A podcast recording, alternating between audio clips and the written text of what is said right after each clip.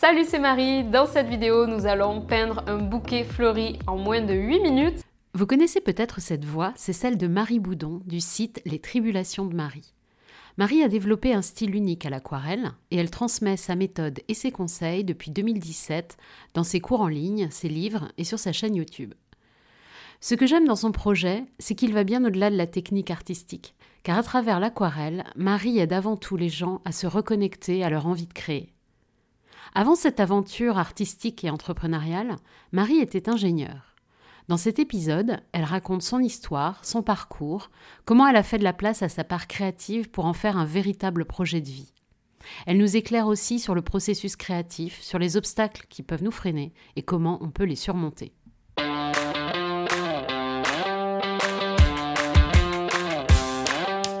Bonjour et bienvenue dans Fais-moi une place. Je suis Sylvie Horry et j'interviewe des artistes qui au départ n'étaient pas du tout partis pour devenir artistes. Je m'intéresse à ce qui a bougé en eux et comment ils ont fait de la place à cette part créative et artistique. Marie est la première invitée que je ne connais pas personnellement, mais j'ai l'impression de la connaître quand même parce que je regarde ses tutos d'aquarelle depuis plusieurs années et que j'ai suivi un de ses cours en ligne. J'ai voulu interviewer Marie parce qu'elle m'inspire. Elle m'inspire parce qu'elle rend les choses possibles, Peindre à l'aquarelle Regardez, ça peut être facile, fun, coloré, même si vous ne savez pas dessiner, et même sans y passer des heures. Elle m'inspire par sa générosité et son enthousiasme à transmettre son art et à encourager les gens à reprendre une activité artistique. Et Marie m'inspire aussi par son côté audacieux. Elle n'a pas fait d'école d'art, elle n'avait aucun réseau quand elle s'est lancée, mais elle a osé se lancer en suivant son propre modèle et elle est devenue une référence dans son art. Je ne savais pas si c'était possible d'interviewer Marie. Je me disais qu'elle devait être tout le temps sollicitée. Mais j'ai essayé et elle a dit oui. J'en suis ravie et j'espère que vous aussi, vous allez aimer découvrir le parcours de Marie, tout l'envers du décor, les heures de travail, les doutes, les interrogations, comment elle a avancé pas à pas, et puis aussi comment aujourd'hui elle a décidé de faire de la place à autre chose. Bonjour Marie. Bonjour. Merci d'avoir accepté de participer à ce podcast. Alors ma première question, c'est comment tu te présentes aujourd'hui? Euh, Au-delà d'être une artiste, tu es aussi une créatrice d'entreprise. Alors est-ce que tu peux te présenter? Ben, merci à toi en tout cas de me recevoir. Et écoute, je me présente comme euh, artiste entrepreneur. Donc voilà, mi-chemin entre l'entrepreneur et l'artiste. Euh, aujourd'hui. Voilà, c'est comme ça que comme ça je me présente. Mais c'est vrai que effectivement, j'ai plusieurs casquettes. Euh. Alors, on va revenir sur ces différentes casquettes. Euh, pour le début de ce podcast, moi, j'aimerais bien qu'on parle de ton histoire, de comment euh, toi, tu as fait de la place à ta part créative jusqu'à lui donner une très très grande place. Et du coup, j'aimerais commencer ben, quand, quand tu démarres ta carrière professionnelle. Donc, tu es ingénieur, c'est ça? C'est ça. On est en... On est en 2015. 2015. Euh, tu aimes ton métier? Bah oui, oui, parce que effectivement, j'ai quand même passé, euh, j'ai fait 5 ans d'études pour ça. Euh, en plus, j'ai essayé de trouver vraiment un poste qui me correspondait. Moi, j'étais très intéressée par les écoquartiers à l'époque. J'avais fait 6 mois de d'études en, Suède euh, pour aller dans l'endroit où il y a les plus vieux écoquartiers d'Europe, pour euh, découvrir comment ils géraient tout ça, etc. Donc c'était vraiment euh, un sujet qui me qui m'intéressait vachement.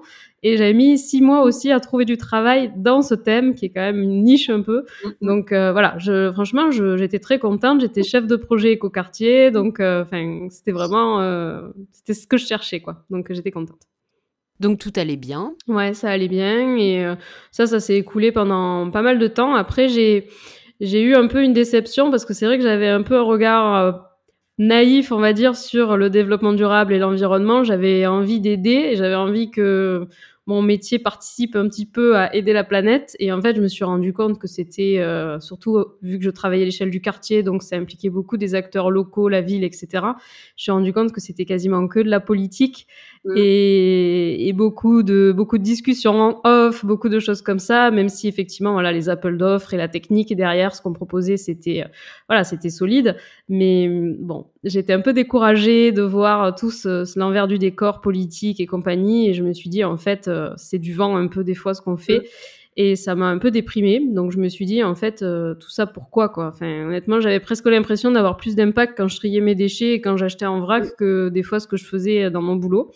Voilà, donc euh, je me suis beaucoup plus intéressée à l'aspect créatif et c'était un métier qui, au début, me paraissait déjà, je pensais pas pouvoir en vivre, donc c'était, ça m'est jamais trop voilà, plus que ça intéressé concrètement parce que je pensais pas que c'était possible.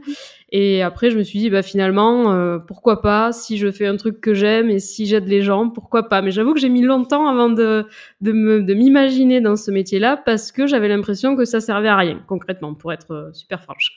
Donc comment, euh, quand tu es ingénieur, comment la, la peinture, toi c'est l'aquarelle, comment c'est venu dans ta vie à ce moment-là en fait? En fait, j'ai toujours bien aimé, euh, tout, tout, comme beaucoup de créatifs, j'ai bien aimé euh, peindre, dessiner quand j'étais enfant. J'ai tout arrêté pendant mes études. J'ai un tout petit peu repris quand je suis partie en Suède, mon dernier semestre d'études, pour euh, parce que justement à ce moment-là, j'avais plus de temps. J'étais en voyage étudiant, donc j'avais plus de temps quoi pour pour tester. Donc j'avais repris ma petite palette d'aquarelle enfant. Euh, et quand je suis arrivée à Paris, voilà, je me suis déjà mise dans cette routine de, de métro boulot dodo. Et puis après, au bout d'un moment, je me suis dit tiens, bon, j'ai envie de faire un truc créatif. Qu'est-ce que je pourrais faire? J'ai retrouvé la palette d'aquarelle qui traînait et et voilà, c'était pratique l'aquarelle parce que ça prenait pas de place, c'était euh, ça, ça ça se salissait pas quoi, c'était assez simple à sortir contrairement à des tubes ou autres.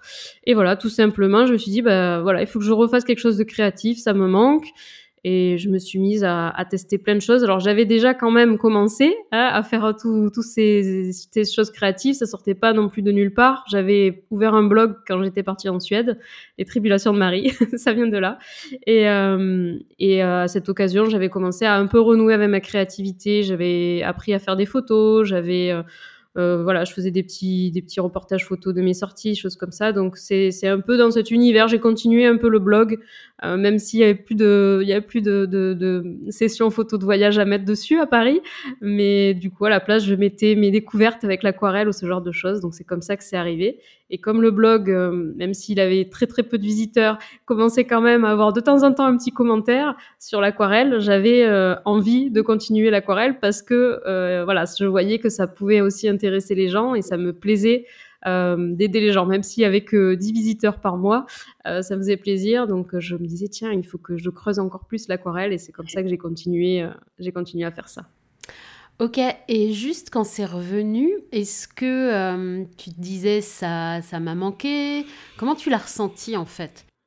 Ben, finalement, mon quotidien était devenu un peu répétitif, quoi. Finalement, tous les matins, je me lève, je vais au boulot, euh, je mange avec mes collègues, le soir, je rentre toujours à la même heure, on regarde des séries, on va au resto avec des amis, c'était un peu toujours pareil. Mm.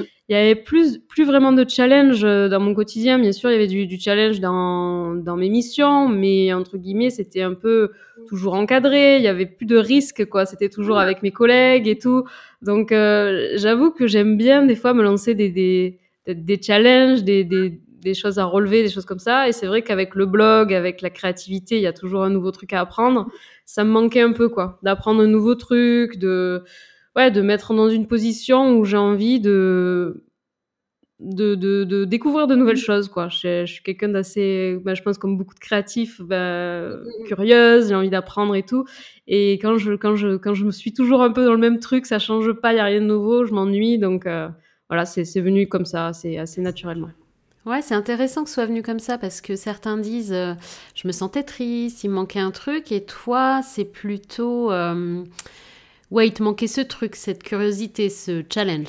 Ouais, et puis aussi le fait tout simplement hein, que bah, ça fait du bien de regarder les couleurs fusionner. Enfin, tu vois, j'avais besoin d'un truc coloré. Je passais ma journée sur PowerPoint, Excel, euh, Réunion. Enfin, franchement, au bout d'un moment, quand tu as des boulots comme ça, très écran, ça fait du bien le soir de manier les couleurs, de faire des nuanciers. Moi, j'aimais beaucoup les fleurs. C'est comme ça que j'ai commencé. Donc, franchement, ça faisait du bien. Bien sûr, il n'y avait pas que le côté challenge, mais c'est vrai que euh, vu qu'après je postais la plupart du temps sur Instagram ou euh, enfin oui il y avait Instagram à l'époque sur Instagram ou sur euh, ou sur mon blog ça avait les deux côtés quoi. Il y avait le côté relaxant et, et, agréable et aussi le côté un peu fun de développer un projet et voir où, où, il peut aller quoi. Mmh. Euh, comment t'as appris l'aquarelle?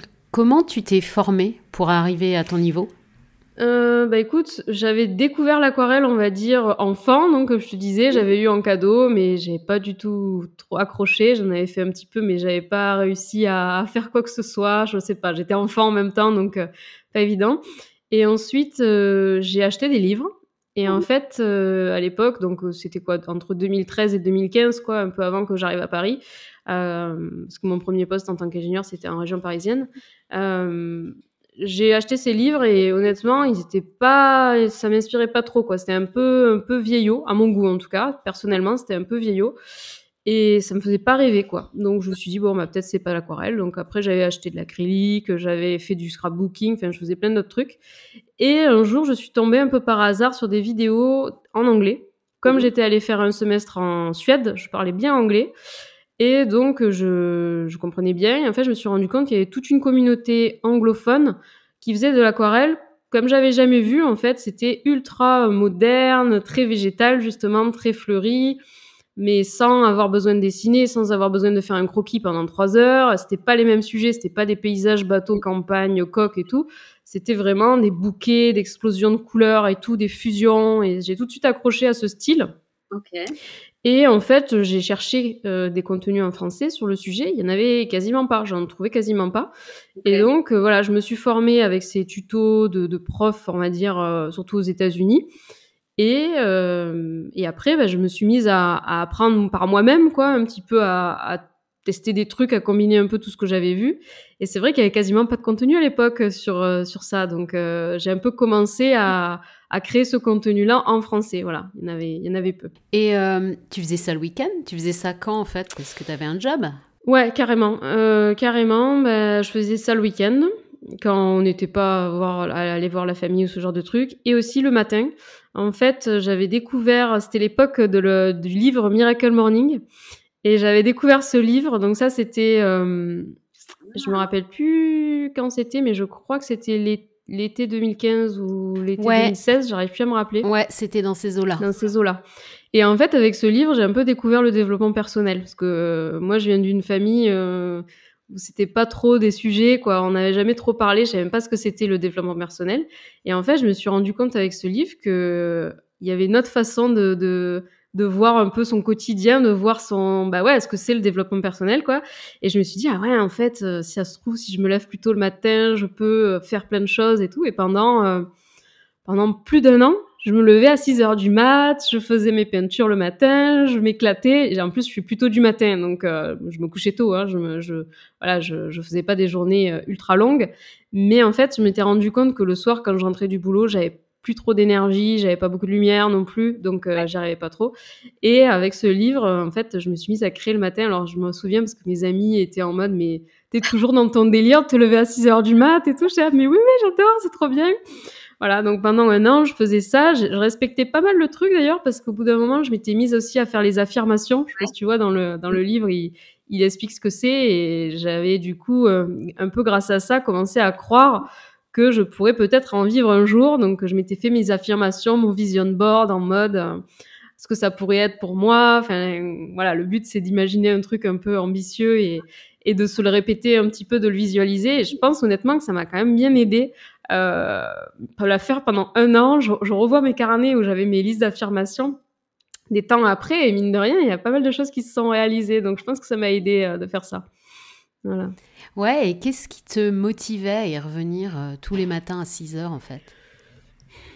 Bah, j'osais pas trop en parler parce que ça me paraissait tellement fou, mais je me disais, mais purée, mais si un jour j'arrive à vivre de ça, ça serait quand même génial. Et j'avoue que j'avais ce rêve que je ne, dans lequel je croyais pas trop trop encore. Euh, je voyais certaines personnes vivre euh, de leur passion, on va dire. Donc j'avais, euh, j'écoutais quasiment que du contenu en anglais.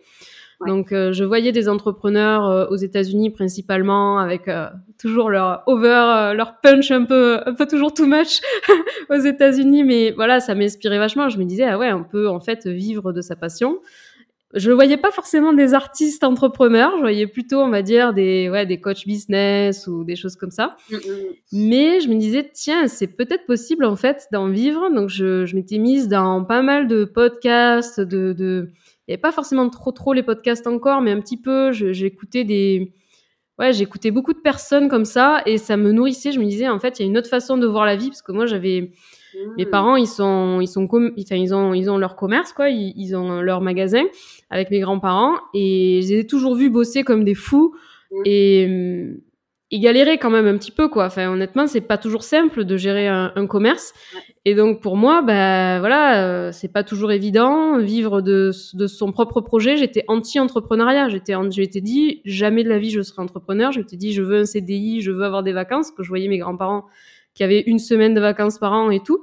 Et donc ça m'a un peu ouvert. Je me suis dit tiens, il y a peut-être une autre possibilité. Et ça m'a vraiment boosté de me dire en fait il y a peut-être une autre voie. Et l'entrepreneuriat, c'est peut-être pas si horrible. Et je commençais à y croire. Et, et voilà, je me disais, si jamais c'est possible, il faut que j'avance dans le truc et que je vois si le truc peut grossir. Donc, euh, j'ai fait ça un peu aussi parce que juste l'aquarelle me plaisait aussi, tout simplement. Euh, ça me plaisait de faire mon blog, ça me plaisait de peindre, même sans savoir si ça allait marcher un jour. Mm, mm. Ça me plaisait de faire ça. Je m'éclatais à faire le design de mon blog, à écrire des articles de blog, à, à commencer à, à rédiger des newsletters et tout. Et je me disais, et si ça fonctionne, euh, ça vaut le coup. Donc ça me boostait de fou. Et en fait, euh, j'ai bien fait parce que c'est ce qui m'a, c'est ce qui a fait que ça a fonctionné, quoi, d'avoir commencé comme ça. Et tu postais quoi sur ton blog en fait? Pas juste les aquarelles que tu peignais, tu commençais à faire des tutos et tout ça? Exactement, ouais, ouais, ouais. Je j'ai toujours bien aimé enseigner et en fait, euh, quand j'ai commencé, je enfant, je faisais des tutos à mes sœurs. Je suis l'aînée de deux sœurs et je faisais des, on est trois, pardon. Je faisais des, je leur faisais faire des ateliers, on faisait des classes vertes, jouer à la maîtresse. Et au début, j'ai toujours voulu être être euh, être ah. euh, comme un prof, quoi, euh, maîtresse d'école. Et, et, donc ça, c'est vraiment en moi le côté euh, aider, euh, enseigner, faire des fiches. J'adorais faire des fiches à l'école, au lycée, au bac et tout. Et euh, ouais, avec mon blog, je retrouvais un peu ça. Donc, par exemple, quand j'avais cherché mes stages d'ingénieur, quand j'avais cherché mon boulot d'ingénieur, j'avais fait un tuto sourcing LinkedIn, comment j'avais trouvé tous mes stages avec LinkedIn. Enfin, tu vois, sur le blog, il y avait tout et n'importe quoi. à chaque fois, un peu tuto. Il y avait des recettes de cuisine, il y avait comment je faisais ma vidéo du jour. J'avais un projet de vidéo du jour. Enfin, voilà, c'était un peu de tout. Et au milieu, il y avait aussi bah, des articles de blog sur l'aquarelle, comment j'ai découvert l'aquarelle, quel papier je conseillais à l'aquarelle, tout ça. Et en fait, au, fur et à mesure, euh, je voyais que tous les articles sur l'aquarelle intéressaient, les autres un peu moins. Donc j'ai commencé à enlever euh, les autres sujets et en même temps que j'écoutais aussi euh, ces contenus en anglais, elle disait niche down, niche down au début. voilà, choisis un sujet au début pour être mise dans une case. Et, et, voilà, donc j'ai commencé à, me, à mettre de plus en plus euh, l'accent sur l'aquarelle, sachant que ça me plaisait, moi, d'aider, d'enseigner, d'expliquer. quoi. Mm, mm. Du coup, euh, il y a ton rêve qui grandit petit à petit, où tu commences à te dire non, mais attends, peut-être que je peux en vivre. Et mm, puis, euh, tu as toujours ton job à côté. Ça disait quoi dans ta tête avant que tu sautes le pas? Bah, honnêtement, j'en parlais à personne, hein, à part mon mari, où je disais, franchement, t'imagines un jour si je pouvais en vivre, ça serait trop bien. Il n'y a pas grand monde qui fait ça en plus. Je voyais bien qu'il n'y avait aucun contenu en français à part moi quasiment. Je disais, ah, t'imagines, ça serait génial, mais bon, je, je n'y croyais pas trop. Mais en fait, euh, on va dire un an avant de me lancer, je vais commencer à accepter des petites missions. Donc, je me suis fait un statut et j'ai commencé à, quand on me proposait des opportunités, je les acceptais, sans forcément me dire, je vais euh, le, en faire de ma vie mais je testais des choses. Donc j'ai été conférencière, euh, j'ai été, euh, j'ai fait des logos, j'ai vendu des originaux, pas beaucoup, mais j'en ai vendu quelques-uns. Euh, j'ai fait un, une aquarelle, enfin j'ai fait un, une illustration plutôt pour pour du packaging d'une petite marque. J'ai fait plein de trucs un peu aléatoires, on va dire. Mais euh, ça a commencé à me donner des preuves que en fait les gens étaient intéressés par euh, par ce que j'avais à produire et moi, en fait, rien qu'en un an, bon, ok, le tout, ça avait récolté peut-être euh, quoi, 1000 euros en un an, donc c'était vraiment pas du tout. Euh, vous pouvez rien en faire. qu'il y avait un truc. Il y avait des petits indices que bon, ça pouvait. Euh, et je me positionnais du coup de plus en plus en tant en tant que pro, parce que à chaque fois, chaque contact me poussait à me devenir un peu plus pro. Par exemple, j'avais rencontré une marque de papier d'aquarelle. C'était la première fois que je rencontrais la marque et euh, la marque avait repéré mon, mon, blog et la marque du coup m'avait offert euh, du papier. Et donc pour faire un peu vraiment pro, j'avais décidé de vraiment mettre en valeur mes, mes articles de blog, faire des meilleures photos, etc. Et en fait, après, ces photos-là, dans un article de blog, ont été repérées par ma maison d'édition. Euh, et j'ai eu une maison d'édition, du coup, qui m'a proposé d'écrire un, un, livre à partir de ces photos. Enfin, tu vois, tout ça peut enchaîner euh, à partir de petits trucs c'est devenu plus gros, mais ça a pris du temps tout ça parce que voilà, le blog, je l'ai ouvert en juillet 2013 et j'ai vraiment gagné un salaire en décembre 2017. Donc il s'est écoulé cinq ans en tout le temps de faire le blog, de commencer à devenir de plus en plus, on va dire, entre guillemets, expert de mon sujet, euh, tester des choses, créer mon statut et compagnie. Et après, jusqu'au jour où j'ai eu une maison d'édition donc, qui m'a qui m'a écrit en me disant on voudrait faire un livre, on aime bien votre blog, vous êtes une des seules à faire ça en français. Et euh, voilà, c'est là où je me suis dit waouh, là on commence à se rapprocher de mon de mon rêve, de, de tous mes trucs que j'écrivais depuis un an là tous les matins, on commence à s'en rapprocher. Et mais bon, j'avais clairement peur de j'avais peur de, de, de, faire ce projet-là. Après, j'ai eu une deuxième maison d'édition, donc euh, pour le livre La Jose Crée, qui m'a proposé la même chose, un livre d'aquarelle à la base. Début c'était Jose l'aquarelle. Et euh, j'ai, du coup, j'étais, j'étais complètement euh, impressionnée quoi d'avoir ces propositions-là, et je me suis dit bon, ça confirme un petit peu mon ressenti. Et là, j'ai fait un move que je conseillerais pas de faire aujourd'hui, c'est-à-dire que voilà, j'avais un petit peu des petits revenus, mais c'était très light, comme je disais, c'était encore assez light. Et j'ai décidé de démissionner. Euh, mon entreprise ne pouvait pas me, me faire rupture conventionnelle ou autre, donc euh, j'avais pas de filet, on va dire. J'avais des économies, j'avais aussi mon, mon copain, qui est devenu mon mari, qui, mmh. qui était avec moi. On, voilà, on habitait ensemble, donc euh, j'étais pas seule. Mais c'est vrai que je m'étais dit bon, je me donne un an, je teste et j'ai envie de créer des cours vidéo. C'était pour moi un modèle économique qui correspondait à ce que j'aimais. Euh, qui restait dans le monde créatif, mais qui me rassurait aussi parce que c'était à mi-chemin entre le full artistique et l'entrepreneuriat, quoi. Donc, je m'étais dit, j'ai envie de tester un cours vidéo. Dans tous les cas, j'arriverai pas à écrire un livre le matin et le week-end, ce serait trop. Donc, je me donne un an, j'essaie d'écrire le livre, j'essaie de faire un cours, je vois un peu comment ça donne. Et en fonction, si ça marche pas, je retourne ingénieur et voilà, ce sera une expérience entrepreneuriale euh, à défendre auprès d'une future entreprise qui pourrait m'embaucher. Et du coup, le déclic pour toi, ça a été cette maison d'édition pour le premier livre. Ça a été quoi en fait vraiment le déclic où tu t'es dit bon bah là, je filme madame quoi? Ouais, ben ça a été en fait que j'en pouvais plus au boulot, ça devenait de plus en plus ennuyant, c'est-à-dire que les journées étaient extrêmement longues. Euh, c'est vraiment les journées, euh, j'avais l'impression de faire quatre journées en une. Euh, je, je, voyais de plus en plus le côté politique de mon boulot, je voyais de moins en moins le, le côté vertueux, le côté, euh, on va dire, intelligent que j'étais venu chercher, quoi, le fait d'optimiser les flux énergétiques à l'échelle du quartier, je trouvais ça super intéressant. Et en fait, on, on, me demandait de faire un tableau Excel et à la fin de trouver que ça fait zéro carbone, quoi. Enfin, on n'était mm. pas, pas loin de ça. Donc euh, ça, ça me déprimait un petit peu. Et aussi, bah ouais, le fait que j'avais de plus en plus renforcé un peu mon mental autour de ce que c'est l'entrepreneuriat et tout, et j'arrivais de plus en plus à y croire. Et donc, ça devenait de plus en plus dur de, de me lever le matin, d'aller faire un taf qui me plaisait de moins en moins, quoi. Donc, euh, voilà. Et puis aussi, c'était janvier 2017, c'est là où j'ai eu ma proposition de mon premier livre. C'est aussi le moment où il y a eu La La Land qui est sorti. Donc, tu vois, ce genre de film qui me disait crois en tes rêves et tout, tu vois. Je faisais comment des signes partout. J'allais dans, je me retrouvais dans la rue des entrepreneurs à Paris. Je voyais des gens avec des tote bags avec écrit euh, Let's go get it, ou des trucs comme ça. Vraiment bref. Donc, euh, j'avoue que c'est un peu, c'est un peu joué. Et puis en fait, à l'époque, je ne connaissais personne qui avait fait ce genre de, de voix, quoi. Je connaissais personne, mais dans mes amis, il y avait personne qui était dans ce délire. Euh, toutes les références que j'avais, c'était des anglophones, des gens qui étaient aux États-Unis, là, pour la plupart. Donc j'étais vraiment un peu seule dans mon délire. Et j'avais personne pour me, me dire attention, tu devrais continuer à faire en parallèle pendant un petit peu de temps pour te, voilà, pour te rassurer, etc. Du coup, j'ai fait ce move aussi en étant un peu seule dans mon coin et en me disant bon bah j'ai l'impression que c'est la seule solution quoi. Il faut que je teste et en étant à temps plein, j'arriverai peut-être mieux.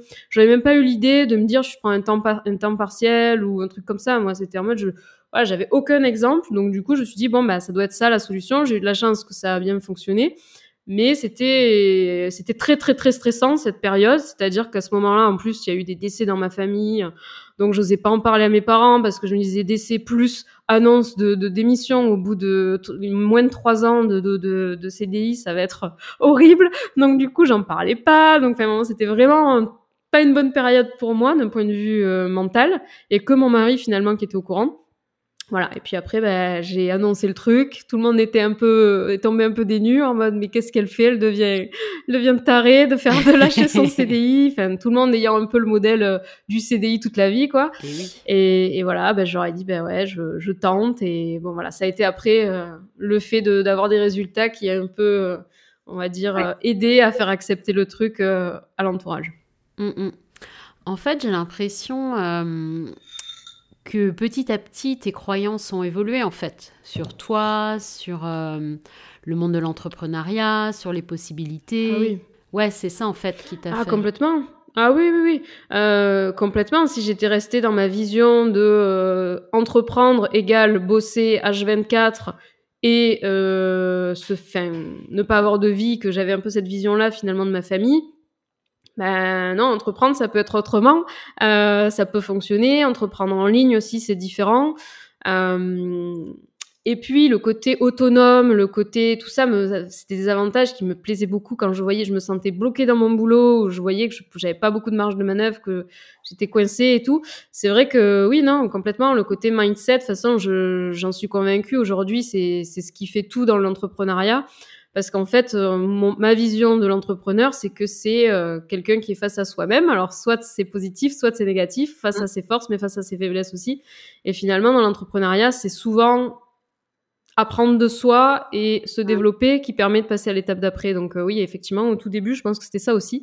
C'était voilà, euh, Ouais. comprendre que euh, quelles sont les ressources que je peux mobiliser, comprendre euh, voilà où, où je peux aller et me dé- défaire de ces croyances euh, comme quoi j'étais pas capable, comme quoi j'étais juste euh, je pouvais juste faire un CDI et comme quoi il fallait que j'aide l'environnement à tout prix. Bah ouais, il a fallu euh, travailler sur ça mais ça a pris un peu de temps. Du coup, tu te lances. Donc, ce qui est rigolo, c'est qu'en fait, des, ori- des originaux, t'en as très peu vendus. Toi, tu te lances en faisant un cours en ligne. Ouais, je me lançais en faisant un cours en ligne parce que, encore une fois, j'avais vu des modèles, de, des Ok. gens le faire. Et ça me rassurait de me dire, je fais pas un truc. Parce que moi, j'ai pas fait d'école d'art, du coup, vu Mm. que, vu que j'ai fait ingénieur. Et j'ai eu très peu de modèles, finalement, de personnes euh, qui vendent leurs originaux. J'en connaissais pas trop, j'en connaissais voire pas du tout. En tout cas, euh, peut-être quelques-uns en ligne, mais encore une fois, pas personnellement. Ça me faisait très peur, du coup, de me lancer dans un truc full artistique où j'avais aucune idée de comment ça marche. J'avais pas le réseau, j'avais pas, on va dire, euh, euh, toute la culture autour, je, je connaissais rien. Donc, euh, il y avait, pour le coup, pas beaucoup de monde en ligne qui expliquait comment vivre de, de son art. Enfin, en tout cas, c'est pas de formule magique, mais en tout cas, il y avait peu d'informations sur ça, alors que des cours vidéo, il y en avait. J'arrivais à trouver des infos et je me disais, ok, ça marche pour des niches business, ça marche pour des niches, euh, niches lifestyle, pour des niches euh, parentalité, pour des niches, euh, pour plein de niches différentes. Pourquoi ça marcherait pas pour l'aquarelle? D'autant plus que Euh, t'aimes ça, enseigner. Oui, d'autant plus que j'aimais ça, j'aimais enseigner, donc je me disais franchement ça, ça colle bien avec, euh, avec mes valeurs, avec ce qui m'intéresse. Donc, euh, et en plus ça me rassurait parce que moi le côté entreprise, ça a toujours été, on va dire, mon point fort. Je, ça me faisait pas peur, le côté chiffres, le côté logiciel et tout, ça m'a jamais fait peur. Donc je me disais pas de souci, monter des vidéos, faire un site avec euh, accès euh, de membres pour regarder des vidéos, ça me fait pas peur, je le fais. Donc euh, ça me rassurait plus que vendre des originaux. Pourtant c'est pas si compliqué que ça avec le recul, hein, je m'en rends bien compte. Mais c'est vrai que comme c'était inconnu, j'avais besoin d'un minimum un truc qui est prouvé, c'est-à-dire qui a déjà été fait par quelqu'un, où je peux me dire ok ça a déjà été fait, ça c'est prouvé que ça marche, j'ai plus qu'à suivre un framework et euh, c'est bon. Donc c'est pour ça que je me suis lancée là-dedans parce que j'avais des exemples. Mm, mm. Et puis parce que voilà ça me plaisait bien. Ouais, ça te plaisait bien, ouais. et Ça... Et du coup, comment ton entreprise a évolué? Ça, c'était quand, en fait, ton premier cours? Ça, c'était en 2017. J'ai démissionné, en gros, j'ai commencé à être à temps plein, du coup, dans mon projet l'été 2017. Donc, le temps que je l'annonce et compagnie, ça a pris beaucoup de temps parce que, voilà, j'avais un préavis de départ et compagnie. Donc, euh, entre le début, euh, début 2017 et, et juillet, j'ai commencé à le, la première semaine de juillet, j'ai commencé sur mon projet. Et là, je me suis mise à fond. Donc, euh, j'étais déjà pas mal à fond, hein, quand même, parce que je bossais tous les week-ends sur mon projet, je bossais tous les matins sur mon projet, donc j'étais déjà bien sur mon truc. Mais là, c'était le rêve. J'étais à temps plein, donc euh, là, j'étais, j'étais nos limites, quoi. Je me, je, je faisais ce que je voulais. Je pouvais faire des photos en plein après-midi. C'était, je, je me pincer pour y croire. Donc c'était trop bien, mais j'ai énormément, énormément bossé. Alors moi, ça me gênait pas parce que je faisais vraiment un truc qui me plaisait tellement que je pouvais bosser euh, tout le temps. Je, pour moi, c'était pas du boulot presque, vu que c'était ce que je faisais déjà en fait euh, avant, mais tout le temps. Voilà, et en fait, donc j'ai sorti ben, un premier livre, euh, enfin, j'ai sorti un premier cours en fin 2017 parce que je voulais tout de suite appliquer ce que j'avais appris pour me dire est-ce que ça fonctionne? Si ça fonctionne pas, au moins maintenant, j'ai, j'ai les- voilà, je sais que ça fonctionne pas, autant que je teste autre chose. Je voulais pas attendre d'être à mon année de, ma- de test et d'avoir rien fait, quoi. Donc Ouais. très vite, j'ai fait un premier cours vidéo Sur les bases de l'aquarelle? Sur les bases de l'aquarelle. Sur les bases de l'aquarelle, c'était une grosse demande. Il y a quasiment pas de contenu, euh, on va dire, euh, très débutant. C'était plus des trucs un peu pour des personnes déjà euh, avancées, un peu puristes, on va dire. Moi, j'avais une approche un peu décontractée du truc, un peu loisir créatif. Et, et ça, ça, ça, a très bien marché. Ça a très bien marché. J'avais appliqué à la lettre tout ce que j'avais appris. Et c'est vrai que ça a vraiment très, très bien marché, au point que j'étais vraiment très étonnée. Je m'y attendais pas. Et euh, ça m'a beaucoup rassurée. Et en fait, je me suis dit, bon, faut que tu retestes. Ça devait être un coup de chance. Donc, trois mois après, j'ai trimé comme une folle et j'ai j'ai fait un autre cours qui existe encore. D'ailleurs, je, je vends encore ce cours. Euh, il s'appelle Fantastic Fleurs, un cours sur les fleurs. Et euh, voilà, je, je, je, me suis dit, il faut que tu te, tu vois si c'était un coup de chance ou pas. Je lance le cours au moment de la sortie du livre, donc que j'avais écrit l'été euh, quand j'ai commencé à être indépendante. Et euh, même résultat, donc là j'étais vraiment euh, super impressionnée quoi. Et je me suis dit bon c'est bon, euh, c'est pas c'est pas un hasard là, t'as un truc. Voilà, donc euh, j'ai voilà tout tout en gros les premières années j'ai créé des cours vidéo, donc j'en ai créé trois entre 2017 et 2019. Ouais. j'ai créé trois livres aussi, donc euh, mes deux livres d'aquarelle sur les fleurs, sur la jungle et sur la créativité avec Erol, donc euh, la deuxième maison d'édition qui m'avait contacté au début, mais je pouvais pas faire deux livres sur les, les bases et les fleurs de l'aquarelle, donc euh, j'ai, je leur ai proposé un livre un peu plus sur la créativité, qui était un sujet qui me plaisait beaucoup. Et voilà, pendant ce temps, j'ai continué à créer du contenu, donc j'alimentais mes réseaux sociaux, j'alimentais mon blog, je faisais ma newsletter, voilà, je continuais à nourrir un petit peu euh, ma créativité. Et puis, en fait, au fur et à mesure, des projets arrivaient. Ouais, c'est ce que j'allais dire en termes de revenus. Du coup, tu avais les cours, tu avais les livres. Et après, ça a commencé à se diversifier encore plus? Non, principalement c'était quand même euh, les cours et, et, le livre, même si voilà les livres c'est pas c'est pas des gros des grosses sources de revenus. Euh, c'était plutôt les cours on va dire, mais c'était compliqué parce que j'avais des pics en fait au moment où je faisais des lancements. Donc euh, donc c'était un peu dur parce que bon même si ça faisait du coup des économies, ben je pouvais pas non plus être très rassurée parce que ça faisait ce côté pic. Donc fin 2018 j'ai décidé de d'essayer de mettre en place des modèles un peu plus passifs qui me permettaient d'avoir des revenus récurrents. Donc ça, ça, on les a plus ou moins défaits ces systèmes-là à peine cet été. Donc ça a quand même tourné pendant 3-4 ans, on va dire. Donc c'est, ça me permettait du coup d'éviter les grands pics, même si je, faisais des, occasions spéciales où je lançais les, produits avec des temps forts. Mais il y avait aussi le côté passif petit à petit qui est venu euh, compléter.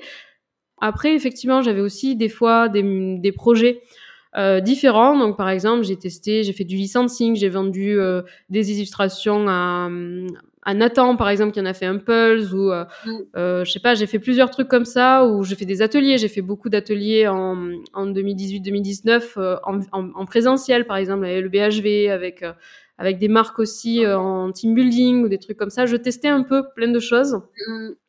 Mais euh, mon revenu principal, c'était euh, les cours vidéo. Je faisais aussi un peu d'affiliation, de partenariat avec d'autres marques, des choses comme ça pour euh, créer des produits ensemble.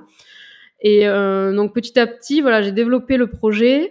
les cours vidéo, c'était toujours ce qui me plaisait le plus. J'aimais beaucoup enseigner. Et après, arrivé le, est arrivé le Covid, où là, bah, en fait, moi, j'ai, j'ai tout le monde avait envie de se changer les idées, avait envie de faire des cours en ligne. C'était beaucoup plus commun, on va dire. Et euh, bah, ce qui s'est passé, c'est que moi, j'avais déjà des cours vidéo, j'avais déjà tout le système en place, donc le truc a un peu explosé pendant le Covid. Et moi, je me suis retrouvée à bosser euh, H24 euh, jusqu'à 1h du mat à répondre à des mails. Enfin, c'était du délire, quoi. Donc euh, voilà, ça, ça s'est vraiment beaucoup développé pendant le Covid et euh, au point où voilà, je, je, je faisais beaucoup d'événements aussi. J'ai inventé à ce moment-là des stages sorte de stage gratuit, les stages boosters où euh, voilà, on faisait un thème tous ensemble euh, et ça crée une émulation. Donc il y a vraiment ce côté porteur de la communauté, c'était vraiment chouette. Et après aussi, je vais en profiter pour aussi faire de la promo pour mes cours, donc c'était un peu euh, les deux. Et, et ça me ça m'a ça m'a vraiment permis de développer l'entreprise énormément à ce moment-là, de me faire connaître beaucoup. Mais j'en pouvais plus quoi, clairement j'en pouvais plus. Donc voilà, après à, partir de 2020, j'ai commencé à, à monter mon équipe. Donc euh, là, j'ai, j'ai, je me suis dit euh, bon, euh, faut, faut de l'aide. Donc j'ai quelqu'un qui m'a rejoint sur la partie euh, sur la partie community management. Mon mm. mari aussi, maintenant, il, il, s'est mis à travailler avec moi à ce moment-là, plus sur la partie opération. Mm, mm. Et, et je me suis dit bon, j'ai fait trois cours qui me plaisent. C'est quoi l'étape d'après pour moi? Et l'étape d'après pour moi, c'était de faire évoluer mon style qui avait été très sur les fleurs, sur les végétaux. Et je me suis dit, il faut que je sorte ça parce que sinon j'aurais entre guillemets que ça à apprendre aux gens. Donc j'ai envie d'aller plus loin, j'ai envie d'élargir. Donc je me suis lancée sur le sujet des paysages. Ouais, d'accord. Parce que j'allais te demander comment euh, Marie, l'artiste, a évolué pendant ce moment-là, justement, quand tu étais très occupée à être partout. Bah, honnêtement, c'est vrai qu'à ce moment-là, euh, je m'éclatais parce que je devais monter en, en compétences vite pour produire euh, des cours et des livres. Donc mine de rien, il y avait quand même pas mal d'artistique. Euh, donc euh, mine de rien, j'ai beaucoup travaillé mon art pendant ces années-là, de façon assez dure, je dois l'avouer, et je veux pas masquer la vérité. J'ai énormément travaillé ces années-là. franchement, je bossais tout le temps. Je bossais tout le temps, je sortais quasiment jamais, je bossais tous les week-ends, j'avais pas de vacances. Enfin, franchement, je veux pas enjoliver le truc. C'était hardcore. Mais je m'éclatais parce que je voyais les résultats, le truc se développait, on me proposait des nouveaux livres, les cours euh, se vendaient bien, donc euh, franchement, ça me dérangeait pas. Et c'est vrai que ça a été un accélérateur de fou pour mon art aussi, parce que bah, il fallait que j'avais envie de proposer des trucs quali, etc. Donc je passais énormément de temps à, bosser, euh, à peindre, à tester, à recommencer, à recommencer, etc. Mais c'était voilà, c'était quand même assez. Oui, c'est marrant parce que je pensais que ça aurait justement eu le risque de t'empêcher de peindre. Euh, mais non, au contraire. Bah, je peignais jamais pour moi. Je ne peignais jamais pour moi. Euh, et en fait, euh, je peignais toujours avec un objectif pour l'entreprise. Donc, je me disais, tu as peine pour un livre, tu as peine pour un atelier, tu as peine pour un kit, tu as peine pour un pour un cours, tu as peine pour un live, tu as peine pour un stage booster. Et en fait, à ce moment-là, ça me dérangeait pas parce que j'étais dans mon truc, ça se développait. franchement, c'était excitant, quoi. Donc, ça me dérangeait pas. Et en fait, c'est après, au bout de quelques années, on va dire après le Covid, là, où j'ai commencé à avoir le contre-coup, où en fait, euh, je me suis dit, ah, euh, donc je me disais, ça va être ça ma vie, quoi, de de bosser comme ça non-stop, de jamais accorder du temps finalement à mes envies d'explorer, mes, mes projets perso à moi en fait. Et je me disais, mince, mais ça va être ça sur le long terme, du coup, le projet. Je, je commençais à me dire, j'ai pas envie de ça dans le long terme. Et, je commençais à voir le projet plus comme un projet de il faut que je me prouve que ça peut marcher à un projet de vie. Et un peu mon identité a évolué à ce moment-là. Je me suis dit, je suis pas juste euh, Marie l'ancienne ingénieure qui fait un petit projet d'aquarelle. Je suis Marie l'entrepreneur qui devient une chef d'entreprise. Et euh, là, j'ai eu beaucoup d'autres problèmes de mindset qui sont apparus. Euh, bon, ça c'était un peu après parce qu'entre temps il y a eu la création de mon cours sur les paysages, donc j'avais quand même beaucoup, à, on va dire, le, ça a été après le cours sur les paysages parce que en gros le cours sur les paysages j'ai aussi beaucoup beaucoup beaucoup beaucoup beaucoup bossé pour réussir à, à progresser rapidement sur ce sujet-là. Euh, et en fait, ce qui s'est passé, c'est qu'après ce cours, je me disais, mais c'est quoi la prochaine étape pour moi en fait? Je sors un cours sur quoi? Euh, je vais peindre sur quoi? Et en fait, euh, j'avais pas envie de peindre le portrait ou du croquis urbain parce que pour le coup, c'est vraiment pas mon truc. Et là, j'avais l'impression d'avoir euh, fait le tour et je me disais mince, mais en fait, c'est quoi que j'aime ouais. Et même si j'avais aimé traiter les paysages, bien sûr, j'ai beaucoup aimé euh, faire tout ça, j'ai beaucoup aimé faire les végétaux. C'était toujours un petit peu dans une idée de productivisation de, de ma créativité. Et c'est vrai que cette étape, on va dire, euh, mi-2021 à, on va dire, cet été, hein, ça, a pris un an à, évoluer, à sortir un peu de ma chrysalide de, du bébé entrepreneur à vraiment un truc dans le long terme. Ouais, ça a été me poser la question, qu'est-ce que j'ai envie de faire euh, Attention à pas trop mettre de côté euh, tes envies et pas non plus tout le temps avancer comme ça, la tête dans le guidon, dans tes projets. Alors voilà, ça a été beaucoup, beaucoup de doutes et de remises en question plus récentes, quoi. On va y revenir. Euh, on va y revenir.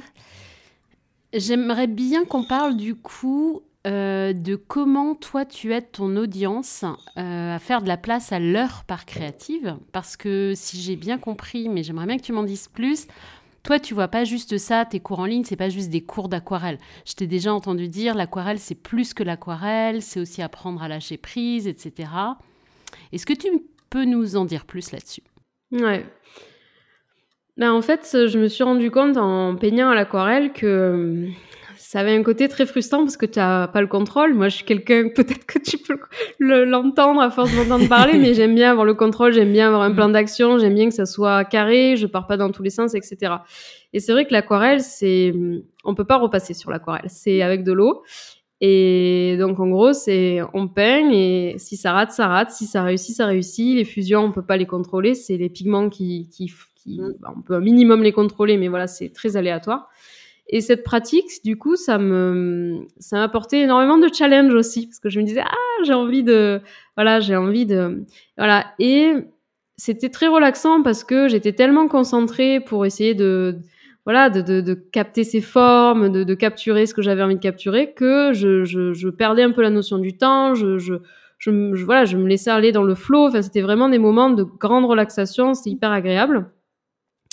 Et euh, quand j'ai commencé à partager ça en ligne, et que des gens aussi peignaient grâce à mes tutoriels ou ce genre de choses, j'ai énormément eu de retours de gens qui me disaient à quel point ça changeait leur vie. Et c'est vrai que moi, je dirais pas que, enfin, ça a changé ma vie évidemment, mais au tout début, je faisais pas forcément ça. Euh, ça n'a pas non plus changé mon quotidien à ce point quand je peignais le soir. Euh, mais je voyais quand même qu'il y avait des personnes pour qui c'était transformateur de vraiment remettre les mains dans le cambouis, de vraiment reprendre une activité artistique. C'était faire du bien à leur âme, quoi, vraiment. Et euh, c'était euh, retrouver des, des, des automatismes d'enfants, c'était s'autoriser. En fait, il y a énormément de personnes qui ne s'autorisent pas. Un peu, souvent, je, je parle du syndrome de Cendrillon. Euh, c'est Julia Cameron, je dis, je crois, dans un de ses bouquins qui en parle, mais c'est vraiment l'idée de je fais tout pour les autres et moi je passe en dernier et voilà quoi, advienne que pourra. Mm. Et en fait, ces personnes reprenaient du temps pour elles et je voyais dans leurs messages, dans les échanges qu'on avait, parce que bon, avant d'avoir de l'aide, c'est moi qui, qui discutais avec les gens, bien sûr, et je voyais à quel point ça faisait du bien aux gens, pas tellement de réussir une couronne de fleurs, mais juste de prendre du temps pour elles, quoi. Et, et ça m'a énormément touchée, et c'est vrai que mon but, c'était pas tant les aider. Bien, bien sûr, c'était cool de leur réussir à leur faire faire des belles couronnes de fleurs et un beau paysage. Mais c'était convaincre les gens d'essayer de recréer. Et quand je recevais ces messages de gens, euh, ah, grâce à toi, j'ai repris du temps pour moi, regarde mon mur, il y a plein d'aquarelles, mon truc c'est moche, mais je suis tellement contente d'avoir créé et tout, ça m'apportait une satisfaction énorme. Et voilà. Donc euh, oui, je suis persuadée que l'aquarelle c'est pas que, euh, comme nombreux loisirs créatifs, comme pas que l'aquarelle, mais en tout cas, voilà, je pense que l'aquarelle, avec ses propriétés très spontanées, force à rentrer dans cet état de flow euh, rapidement et facilement. Et donc c'est un moyen facile effectivement de peut-être encore plus se lâcher les écrans et tout ça. Donc ouais, il y a plus que y a plus que ça effectivement. Il y a plus que ça, ouais. Et, et du coup, euh, pour continuer sur ce sujet, j'aimerais bien qu'on parle de ce qui empêche les gens de le faire, en fait, dans leur quotidien, de renouer avec leur créativité. Euh, donc, tu as écrit un livre, tu en as un petit peu parlé, qui s'appelle J'ose créer. Donc déjà, le titre dit beaucoup parce que j'ose créer. Et donc, ce livre, il est présenté sous forme d'une série de défis. Et le premier défi, c'est se donner la permission de créer. C'est quand même dingue. Hmm. Comment t'expliques ça en fait? En fait, quand j'ai commencé à effectivement parler de plus en plus d'aquarelle sur mes réseaux, j'avais toutes sortes de messages, mais la plupart du temps c'est ah mais moi j'ai pas le temps ou euh, ah ben moi euh, telle ou telle circonstance. Et c'est des vrais, c'est pas forcément que des excuses euh, bateaux, c'est des vrais ressentis de personnes et c'est pas juste facile de dire bah si t'as le temps, prends le, prends le temps. Euh, des fois, on a, soit on n'a pas du tout le temps et voilà, il y a des circonstances de vie, euh, je sais pas, quand on devient maman ou mm. quand on doit s'occuper d'un parent qui a voilà des difficultés ou des choses comme ça. Il faut pas non plus dire euh, si on a le temps, si on veut. C'est pas forcément le cas.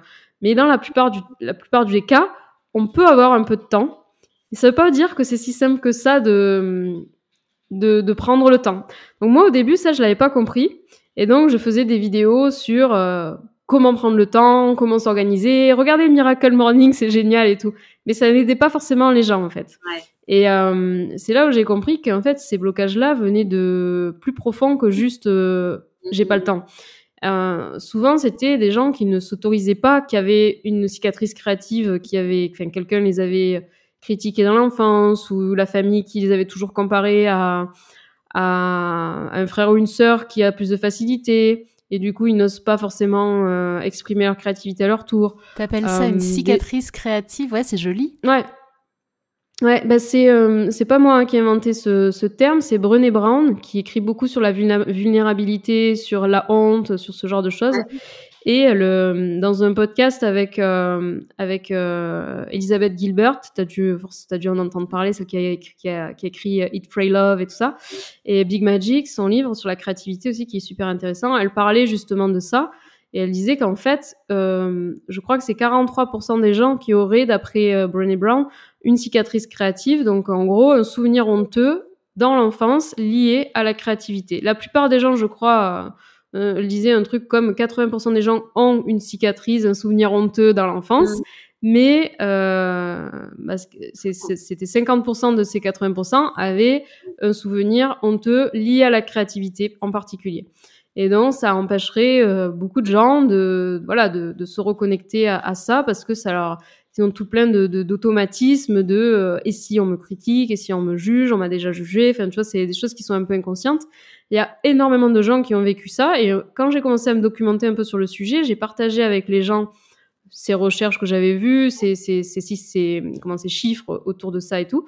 Et j'ai eu des témoignages, mais d'une violence euh, autour de ça. Et en fait, ouais, c'est, c'est le, le papa qui va euh, toujours comparer à, à un autre membre de la famille, en fait, qui est soit très nul et qui a essayé de se lancer mais qui a échoué, soit très très bon et on est on jamais à son niveau. Enfin, c'est des trucs de fou et en fait c'est très commun que les gens ont voilà ce genre de ressenti là. C'est un peu dans, aussi dans la, la on va dire dans la imaginaire collectif qu'on peut pas vraiment euh, trop créer quand on est adulte, euh, on crée quand on est enfant et après c'est c'est un truc d'enfant et c'est pas un truc d'adulte, on peut pas en vivre. Alors il faut vraiment être euh, avoir un don. Enfin, il y a beaucoup d'imaginaire collectif aussi qui joue.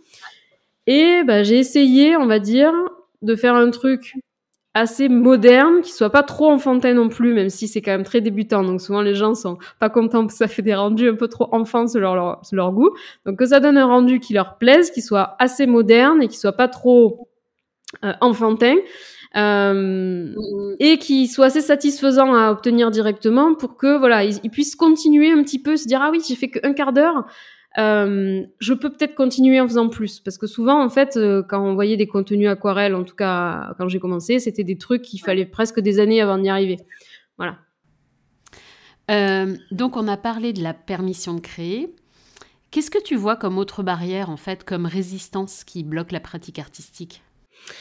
Bah, en fait, il y en a plein. Euh, la première barrière, comme je te le dis, c'est vraiment une barrière profonde qu'on ne détecte pas toujours. Ça va vraiment être, j'ai une cicatrice créative, j'ai une croyance autour de ma créativité, je ne peux pas faire de créativité pour X ou Y raison, mais on, on la masque par tout un tas d'autres excuses comme, bah, voilà, j'ai pas le temps, j'ai un quotidien hyper rempli, donc ça, à la limite, c'est peut-être vrai, mais est-ce qu'il n'y a pas des moments où on peut quand même trouver un quart d'heure par-ci, par-là je pense que si, dans la grande majorité des cas, sauf les cas que j'ai évoqués euh, précédemment.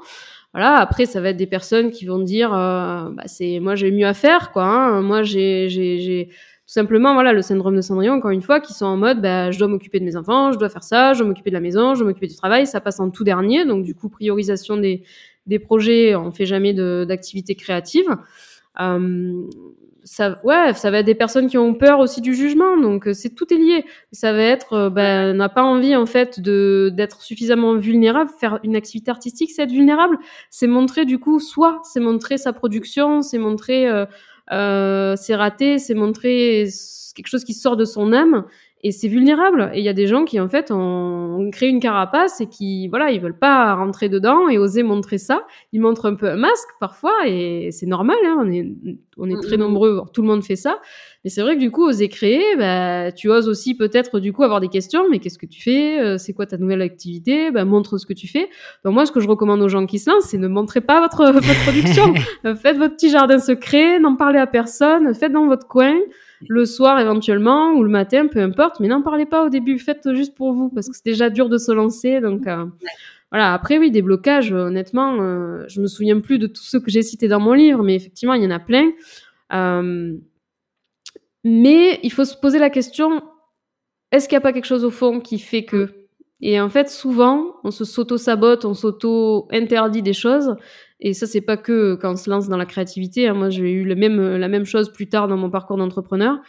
Bah, pour des raisons plus profondes. Peur du rejet, euh, peur de... C'est des trucs voilà qui sont un peu communs à tout le monde, mais euh, peur de, trop briller, peur de trop briller. Et si je deviens trop fort en fait, et qu'après finalement je suis plus dans la norme, et du coup que les autres euh, se disent ah c'est beau ce qu'elle fait, dis donc, moi c'est nul à côté. Tu vois, c'est que des trucs comme ça, et au final on les masque avec voilà j'ai pas le temps, c'est le, le, truc le plus classique. Quoi. Et du coup, c'est encore plus difficile de s'autoriser à vivre d'une activité artistique ou créative.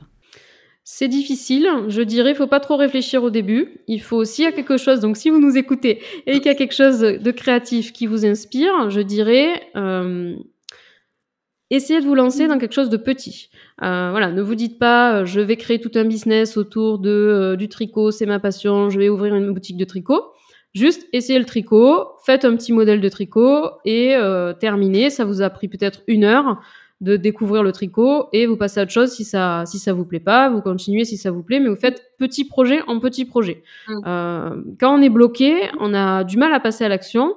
Donc des mmh. fois, il faut juste un passage à l'action pour se rendre compte que ah oui en fait on, arrive à le faire. Donc si c'est l'aquarelle, voilà, faire un petit tuto pour débutants, puis peut-être un deuxième. Si c'est euh, n'importe quoi, l'écriture, eh bien juste euh, faire peut-être un exercice de journaling où on va écrire ses pensées et le lendemain peut-être le refaire, mais pas se dire je vais écrire un livre. Parce que déjà qu'on a beaucoup de barrières à l'entrée, si on s'en rajoute, je dirais que vraiment le truc pour dépasser, c'est de faire des petits trucs, mais au moins faire quelque chose, passer à l'action, quoi. Parce que finalement, en fait, je me suis rendu compte que c'était bien pire par rapport aussi aux témoignages que j'ai reçus ne jamais passer à l'action et de voir les autres passer à l'action et de voir les autres avancer et se dire ah mais moi j'aurais fait ça comme ça, moi j'aurais fait ça comme ça et tout. Oui mais on l'a pas fait. Et peut-être qu'il y a des gens qui passent à l'action qui font des trucs pas terribles, on peut les trouver moins bien en tout cas, mais au moins ils font des trucs. Voilà. Donc euh, je sais que le, le fait de regretter et le fait de, de, de vivre cette comparaison à des gens qui se lancent vs nous qui nous lançons pas est dur. Donc voilà, c'est ce que je conseille, c'est de faire euh, des petites actions, mais d'agir, quoi, de pas juste observer. Prendre un quart d'heure. Moi, je dis aux gens, par exemple, dans le cadre de l'aquarelle, je leur dis si vous voulez débuter l'aquarelle, un quart d'heure vous faites, pas plus. Faites un nuancier, vous faites juste un quart d'heure et vous avisez après si vous avez envie de refaire plus tard. Donc si on entend cette petite voix qui réclame, euh, cette petite voix qui nous dit euh, fais-moi une place à moi l'artiste, commencer par des petits projets, y aller doucement. Ouais, et ne pas en parler. Franchement, j'insiste parce que c'est très dur quand on a la petite voix qui nous dit fais-moi une place, qu'on commence à se lancer, qu'on parle, par exemple, euh, admettons si c'est, euh, je sais pas moi, la musique ou l'écriture ou n'importe quoi, qu'on commence à en parler et que quelqu'un nous dit ah mais tu fais de la musique toi ou euh, ah mais t'écris toi, ça peut plomber. donc on n'en a pas besoin. Donc voilà, on garde un petit peu ça dans sa bulle, on construit son truc dans sa bulle et voilà, on passe à l'action, c'est-à-dire s'il y a un truc qui nous tente, tant que l'investissement, on va dire, est raisonnable, euh, voilà, faire un cours d'essai de musique, euh, faire euh, un atelier gratuit sur YouTube d'écriture, faire un tuto gratuit sur YouTube d'aquarelle, on passe à l'action, on fait un premier truc et on n'a pas trop d'attente et on attend ce que le processus va nous apporter, on va voir ce qu'il nous apporte et on déroule la pelote à partir de là. C'est vraiment ce que je conseillerais. Moi, jamais de la vie, j'aurais imaginé mon parcours euh, il y a cinq ans.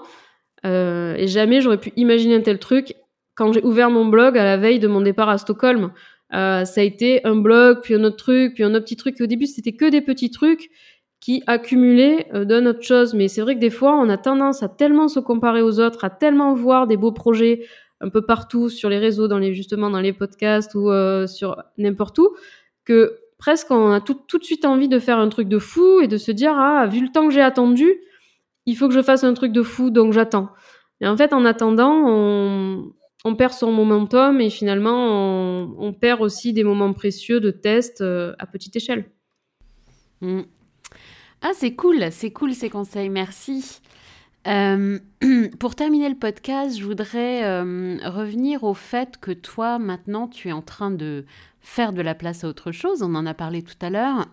On s'était arrêté à euh, ton activité a grossi, il y a une équipe, etc. Et toi, tu te dis, mais est-ce que c'est toujours ce que j'aime? Et tu en es où aujourd'hui? Ben, en gros, euh, ouais, voilà, exactement. Il s'est passé, donc l'activité euh, a grossi, on va dire, jusqu'à euh, jusqu'à mi-2021, donc l'année dernière. Et à ce moment-là, je ne voyais plus trop de... J'avais l'impression d'avoir fait tout ce que je pouvais faire pour développer le projet et je ne voyais plus un plan d'action pour l'avenir. Je voyais plus quelle était l'étape d'après pour moi. Mm. Et euh, je me suis dit, mais ça va être quoi ma vie, quoi? Et en fait, c'est à ce moment-là où j'ai vraiment dit, c'est plus seulement j'essaye de développer cette entreprise et de me prouver qu'elle peut marcher, mais c'est un projet de vie. Et c'est en plus à ce moment-là où on a acheté un appartement, mon mari du coup travaille avec moi, donc tout reposait sur ce projet-là. Et je me suis dit, euh, tu peux pas te permettre de, faire un projet qui soit euh, juste un projet boost où tu mets toute ton énergie et t'essayes de pas être en burn-out et, et voilà quoi. Il faut que ça soit un truc équilibré, qui t'épanouisse, qui te plaise et pas juste euh, quelle est la demande? Ah, fais, fais un cours sur les portraits, donc je fais un cours sur les portraits. On n'en n'était pas à ce point-là quand même parce que j'ai apprécié développer mon art euh, sur les végétaux, les paysages et compagnie, mais on n'en était plus très loin et il faut se l'avouer. Donc ça en est suivi une année entière de doute où j'ai commencé par saboter mon projet sans m'en rendre compte, à arrêter de vendre, ne plus faire aucun lancement, euh, supprimer tous les moyens d'acheter sur mon site. Donc euh, bien sûr, on vendait plus rien. Et, et, et, et sous des excuses de il faut que je teste des trucs ou et après avec le recul je me suis rendu compte en fait que j'ai complètement saboté le truc aussi parce que le projet était à, à son pic on va dire de réussite et ça me faisait peur en fait parce que au plus le projet grossissait au plus je devais embaucher des gens on était cinq dans l'équipe Euh, franchement c'était c'était dur pour moi quoi. C'est à dire que je savais pas gérer des gens. Je devais donc jour au lendemain gérer une équipe de cinq personnes donner des directions expliquer la vision alors que j'avais pas de vision. Euh, donc en fait, ce sabotage, je le vois avec le recul, m'a un peu permis de, freiner les cas de fer et de dire stop, j'ai, j'ai, je sais pas dans quelle direction je vais là. Donc, euh, donc voilà, cette, cette, réussite arrivait trop trop vite et j'étais pas prête. Donc en gros, j'appelle ça ma dette de structure, euh, pas forcément des dettes financières, mais pendant un an, du coup, j'ai essayé de me structurer, j'ai suivi des cours, j'ai essayé de beaucoup travailler mon mindset pour essayer de comprendre en fait les nouveaux blocages que je rencontrais. Ouais. Et je me suis rendu compte effectivement que voilà, il y avait une dissonance entre euh, les produits que je sortais, mes envies profondes qui commençaient à changer. Et là, la petite voix qui dit fais-moi une place, ben moi, elle, elle commençait à se, se matérialiser de nouveau. Et je pense Mm, que voilà, c'est pas juste une fois dans la vie où la voix arrive et dit euh, coucou, euh, c'est ça que tu as envie de faire, fais-moi une place. C'est un peu tout au long de la vie, c'est une forme d'intuition finalement. Ouais. Euh, intuition qui te dit voilà là où tu, tu devrais aller, c'est ça qui te plaît, va dans cette direction. Et moi en fait, je m'étais complètement coupée de ça. J'avais complètement coupé mon intuition, je ne l'écoutais plus. Alors que je suis quelqu'un d'assez intuitive qui, qui, Ah ouais. qui fait des trucs souvent à, l'instinct et tout. Je ressens des trucs, en mode, euh, il y a différents types de personnalités un peu. Moi, je fonctionne beaucoup comme ça. Mais en fait, moi, je m'étais complètement coupée de ça. Parce qu'arrivé du moment où j'avais une équipe, il fallait que tout soit comme j'avais ma vision de l'entreprise. C'est-à-dire, il fallait que j'ai des procédures, il fallait que j'ai euh, euh, des points d'équipe, il fallait que j'ai des, des temps, des moments de- d'évaluation de, la performance. Enfin, j'étais dans un truc. Je copiais ce que j'avais vu de l'entreprise pendant ma petite carrière d'ingénieur. Je copiais un peu ces règles que j'avais vues et je me mettais dans la case. Maintenant, tu es une entreprise, tu n'as pas le droit de partir en délire. Donc, tout ce qui était intuition, ça dégage. On va pas non plus euh, partir en délire avec ça. euh, alors que mon intuition me disait arrête de faire ça, fais autre chose, euh, prends du temps pour explorer ça. Mon, esprit super carré me disait non, non, non, il faut t'organiser, il faut faire une réunion, il faut faire ça, machin.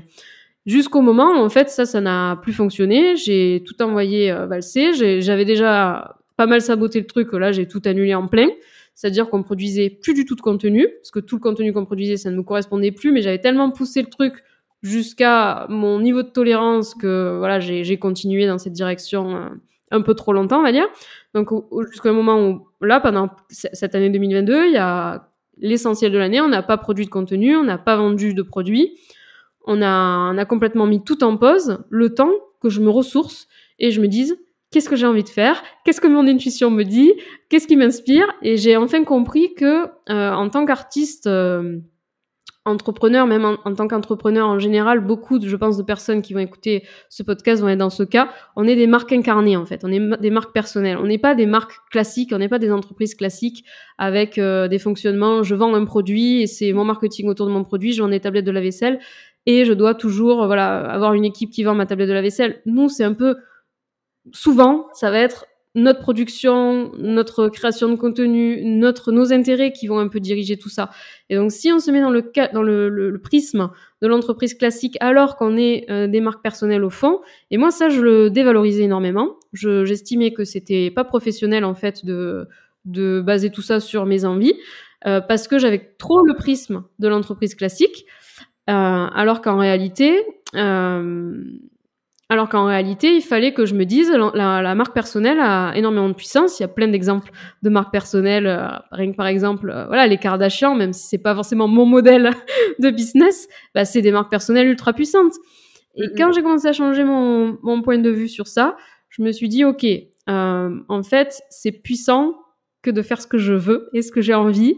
Et je me suis mise dans une quête de qu'est-ce qui me fait vibrer, qu'est-ce que j'ai, j'essaie de reconnecter profondément à qu'est-ce qui me plaît. Et en fait j'ai envie d'aider euh, les gens à voilà à, peut-être vivre un jour de leur créativité. J'ai envie d'aider les gens à, à utiliser les outils peut-être très business que j'ai développé au début et un peu plus mindset sur cette année de galère euh, plus récente. J'ai envie aussi d'aider les gens à voilà associer ce pilier artistique qu'on a tendance à malmener mais qui est essentiel et comment moi avec mes prises de conscience j'ai remis en question mon style, j'ai fait évoluer euh, mes compétences et compagnie. Bon, bien sûr, j'apprends continuellement, hein, donc euh, ça va évoluer au fil du temps. Mais en tout cas, j'ai envie d'aider ces personnes qui effectivement ont avancé un peu plus que le, débutant à l'aquarelle.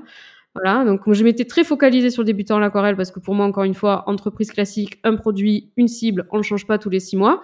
Alors qu'en fait, en tant que marque incarnée, souvent, on évolue, notre audience évolue aussi en même temps que nous. Donc moi, en fait, les gens qui étaient, on va dire, qui évoluent en même temps que moi, je les faisais fuir parce que j'étais là, euh, tuto palmier, tuto, tuto poisson. Mm. Au bout d'un moment, euh, c'est bon, ils en, ils en avaient marre. Et du coup, j'étais voilà en, dissonance non seulement avec mon art, mais aussi avec ma façon de faire mon entreprise, mais aussi avec mon audience. Voilà. Donc cette année de d'alignement, on va dire, alignement sur de nombreux plans m'a permis de me dire voilà, j'ai envie d'autre chose. Et cette petite voix, maintenant, elle me dit d'aider euh, des créatifs un peu plus avancés sur leur chemin à euh, réussir à, devenir des, des, artistes entrepreneurs à leur tour. Au final, les gens me disent, mais de l'extérieur, ça semble assez naturel comme évolution, mais, mais bon. Mais bon, il a, fallu. Été tout euh, ouais, ouais, on le sent. Mais, mais c'est intéressant de se dire que euh, même quand on a du succès, on n'est jamais, euh, on est toujours en mouvement en fait, et qu'il y a toujours besoin de se connecter, que les envies peuvent évoluer, euh, comme tu dis, tes envies, ton art, ton audience, et que c'est chouette d'être à l'écoute. Complètement. En, en tant que, en tant qu'entrepreneur créateur, on va dire, de façon générale. Euh, on a cette chance qu'avec aujourd'hui les réseaux, avec le système, alors certes, des fois, c'est frustrant, on ne sait pas trop comment les manier, ces réseaux, est-ce qu'on poste bien, compagnie. On va dire, c'est le côté technique. Mais on a cette chance de pouvoir toucher tellement de gens qui peuvent euh, être attirés par ce qu'on fait, être attirés par notre parcours de vie. Et, euh, et aujourd'hui, on peut monétiser ça et on peut partager notre connaissance ou partager notre création autour. Donc, euh, ouais, c'est formidable. Et je dirais que c'est un risque de se désaligner trop longtemps. Ça peut permettre de pousser un projet qui a un potentiel, parce que je pense que la vente de cours vidéo d'aquarelle en France, c'est un marché qui se développe de plus en plus. Et honnêtement, si j'avais continué à produire des cours vidéo pour débutants d'aquarelle, euh, je pense que le truc aurait continué à bien se développer. Mais à un moment donné, oublier trop longtemps euh, ben ouais, ce qui nous fait vibrer et ce que nous dit notre alignement intérieur, c'est un gros risque, surtout quand on joue le jeu du long terme. C'est-à-dire que moi, j'ai envie que ça soit mon projet pour la vie. J'ai pas envie de, dans deux ans, de dire je recherche un taf d'ingénieur. D'ailleurs, je pense pas que j'en ai les compétences aujourd'hui après un si gros arrêt. Mais voilà, j'ai envie que ça soit pour euh, le long terme. Et donc, ben, si ça veut dire pivoter de temps en temps, c'est sûr que c'est un risque, mais je prends ce risque pour que dans le long terme, le projet dure. Donc tu vas guider des artistes à devenir euh, entrepreneurs créatifs, euh, artistes entrepreneurs. Euh, si tu avais une clé à donner pour vivre de son art, ce serait quoi? Oula beaucoup, de, beaucoup de choses me viennent en tête. Une clé, bah, je dirais que justement, on va pas dire fort de mon expérience, euh, c'est justement un équilibre entre art, entreprise et mindset. Honnêtement, l'un mm, mm, mm. ne fonctionne pas tout seul. Si on se dit, euh, je vis de mon art, donc je vais passer ma vie dans mon atelier et je vais faire que créer, oui, mais si tu fais aucune stratégie euh, euh, minimum marketing, vente et compagnie, ce que j'ai appliqué dès le tout début de mon projet, et c'est ça moi qui m'a permis de vraiment commencer parce que j'avais appliqué des stratégies dans d'autres niches et compagnie, qui, qui étaient peut-être un peu trop euh, justement sur la partie entrepreneuriale et je laissais un peu de côté euh, les explorations artistiques, mais c'est ce qui m'a quand même permis de vivre de mon art. Après, au contrario, si on oublie son art et que on, on fait que ça, comme euh, ce qui s'est un peu ce qui s'est un peu passé ces derniers mois pour moi, mm. Euh, bah ça ne tient pas dans le long terme et tous les problématiques mindset et compagnie, tous les, les doutes. Voilà, donc c'est de réussir à accepter que c'est les trois. C'est réussir. Euh, pour moi, on peut pas vivre de son art si on se dit c'est juste l'art ou c'est juste l'entreprise, ça va être compliqué en tout cas.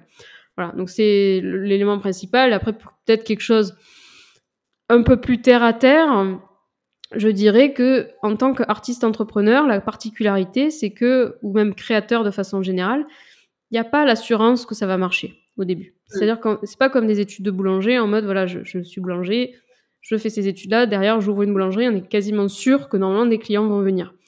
En tant que créateur, artiste entrepreneur, c'est pas garanti quoi. Donc euh, pour moi, il faut être prêt à faire ça pendant des mois, voire même des années, juste parce que ça nous plaît. Et ça, je suis sûre que les personnes qui nous écoutent l'ont déjà entendu plein de fois.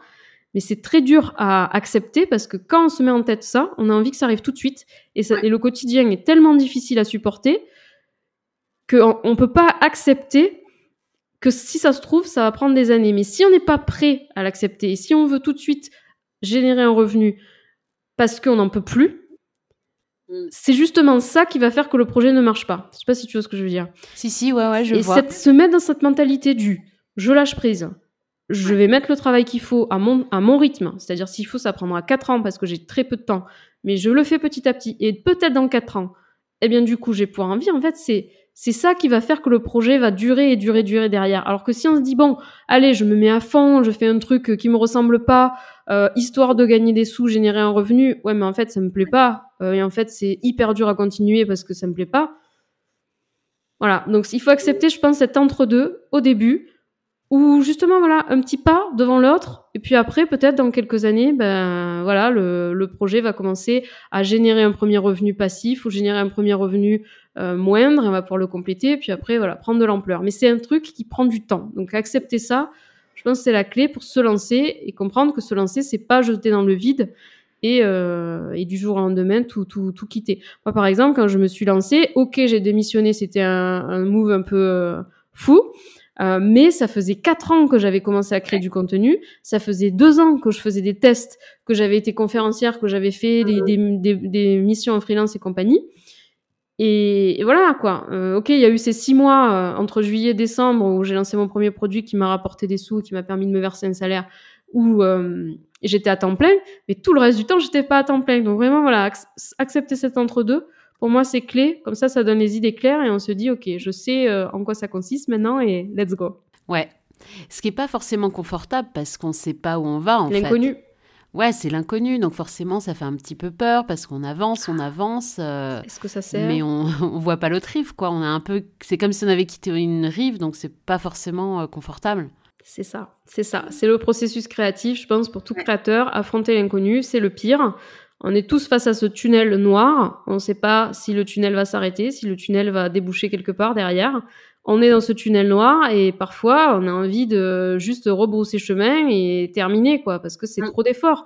Affronter nos ratés, affronter le manque de retour, affronter euh, les critiques euh, des uns des autres, euh, fondées pas fondées. C'est dur, mais il faut continuer dans ce tunnel sans avoir la certitude que ça va marcher, juste parce qu'on apprécie et si vous êtes dans ce mood-là, dites-vous que vous êtes sur un truc. cool En tout cas, c'est mon, mon, mon, ressenti. tu changerais quelque chose si tu pouvais revenir en arrière?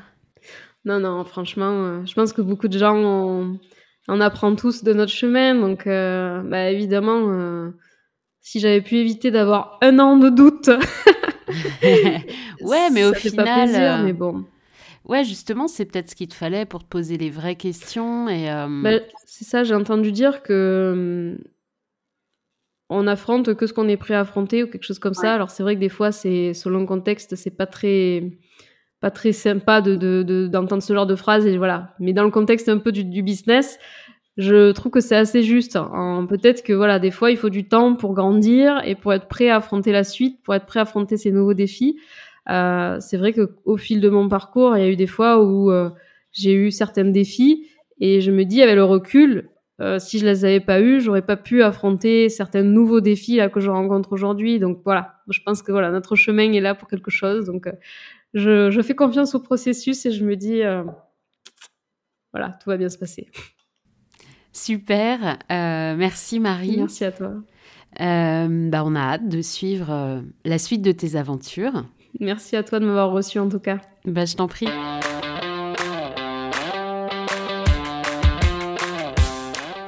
Merci d'avoir écouté cet épisode. S'il vous a plu, n'hésitez pas à vous abonner au podcast. Et si vous connaissez quelqu'un à qui cet épisode ferait du bien, n'hésitez pas à lui partager. Vous pouvez aussi me faire part de vos réactions sur le compte Instagram du podcast Fais-moi une place podcast. Vous retrouverez tout l'univers de Marie sur son site tribulationdemarie.com ou sur son compte Instagram Tribulation Marie. À bientôt!